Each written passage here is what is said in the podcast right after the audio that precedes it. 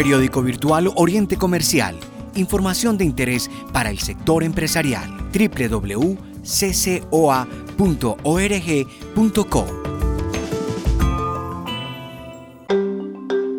Amigos oyentes, la Cámara de Comercio del Oriente Antioqueño desde hoy los acompaña con información empresarial del Oriente Antioqueño a través del periódico Oriente Comercial, virtual y también radial.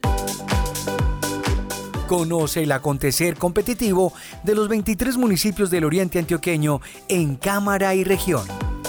15 municipios participarán entre el 26 y el 28 de noviembre en la Feria de Turismo Descubre el Oriente, una propuesta que busca promover las tradiciones antioqueñas como la loza en el Carmen de Viboral, las flores en la ceja, la cabulla en San Vicente Ferrer y Guarne, la cultura y la historia de municipios como Sonsol, Marinilla y El Retiro, entre otras. El encanto y la magia de estas localidades estará también disponible en el álbum Descubre el Oriente. Para obtener las láminas o figuras, las personas deberán visitar cada municipio y vivir la experiencia que se propone. Reclama el álbum durante esta feria y llénalo, es muy fácil y divertido. Escuchemos a Uber Alejandro Arias, profesional de desarrollo empresarial de la Cámara de Comercio del Oriente Antioqueño. Los álbumes los estaremos entregando en el marco de la feria turística llamada Descubre el Oriente Antioqueño, que se llevará a cabo el 26, 27 y 28 de noviembre en el municipio del Carmen de Iboral y a través de las oficinas de turismo de cada uno de los municipios. Allí también podrán adquirir estos álbumes.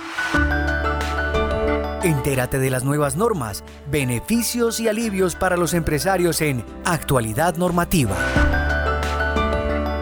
Con la promulgación de la Ley 2159 de 2021, la Ley de Presupuesto General de la Nación 2022, se extiende hasta el 31 de diciembre de 2022 la vigencia de los decretos Ley 560 y 772 de 2020, los cuales establecen mecanismos para atender oportunamente las dificultades financieras de los empresarios, así como otras soluciones especiales para afrontar eficazmente las consecuencias de la pandemia. Uno de estos mecanismos es el procedimiento de recuperación empresarial, instrumento que les permite a los empresarios deudores renegociar sus obligaciones con sus acreedores, celebrar acuerdos de pago para que continúen operando como empresa, salvaguarden el empleo y atiendan sus compromisos crediticios. El Gobierno Nacional habilitó a las cámaras de comercio del país por medio de sus centros de conciliación y arbitraje para prestar este servicio que, gracias a los mediadores expertos, el empresario deudor y sus acreedores pueden llegar a acuerdos satisfactorios para ambas partes, posibilitando la continuidad de la empresa. Conoce el acontecer competitivo de los 23 municipios del Oriente Antioqueño en Cámara y Región.